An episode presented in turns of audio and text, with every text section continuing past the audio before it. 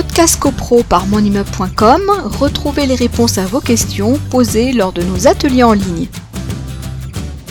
Le contrat type est-il obligatoire aussi dans le cas d'un syndic bénévole? Sur le principe, oui, il y a le, contrat type. Alors évidemment, tout ce qui va euh, toucher la rémunération euh, bénévole, parce que j'ai dit que euh, bénévole, c'était un, peu un faux ami. C'est un syndic non professionnel. Bénévole, puisque un syndic non professionnel, on prend un copropriétaire qui serait syndic de sa copropriété, peut être défrayé des frais qu'il engage pour la copropriété. Ça, c'est un défraiement de frais. Et ces frais doivent être précisés dans le contrat type.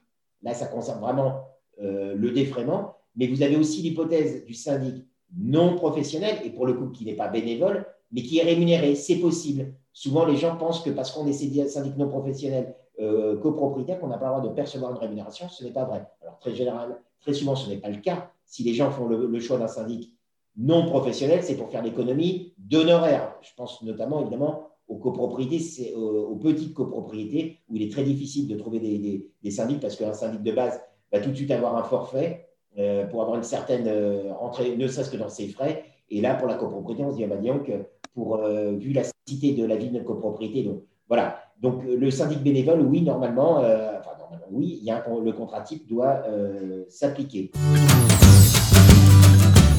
Podcast CoPro par monimmeuble.com, retrouvez les réponses à vos questions posées lors de nos ateliers en ligne.